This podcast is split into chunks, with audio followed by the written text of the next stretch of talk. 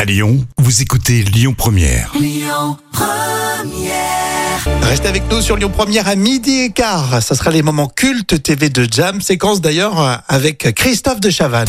L'instant culture. Rémi Bertolon, Jam Nevada. Et le retour de professeur Jam qui nous apprend toujours plein de choses sur euh, Lyon Première. Et euh, bah, pour tout de suite, question toute bête, euh, d'où viennent les acouphènes Alors les acouphènes, euh, c'est un problème qui est quand même assez récurrent malheureusement.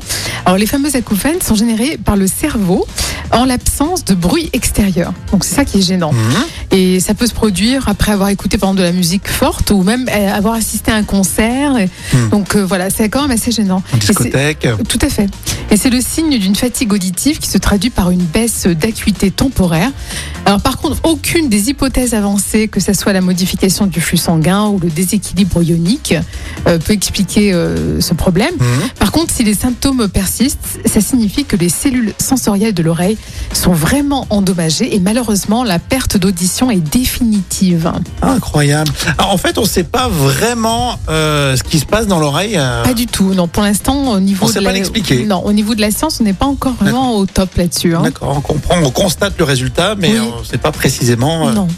Tout ce d'où qu'on ça sait, que vient. c'est malheureusement irréversible. hein. Donc, euh, Mais c'est vrai qu'il y en a, on, on voit de temps en temps quand tu fais des concerts, qui- on met des bouchons, tu sais. Oui. alors, c'est normal d'avoir les oreilles qui sifflent en 48 heures, mais par contre, quand ça soit vraiment, vraiment récurrent, là, il y a un, un problème. malheureusement. D'accord, là, c'est Dr Jam qui parle.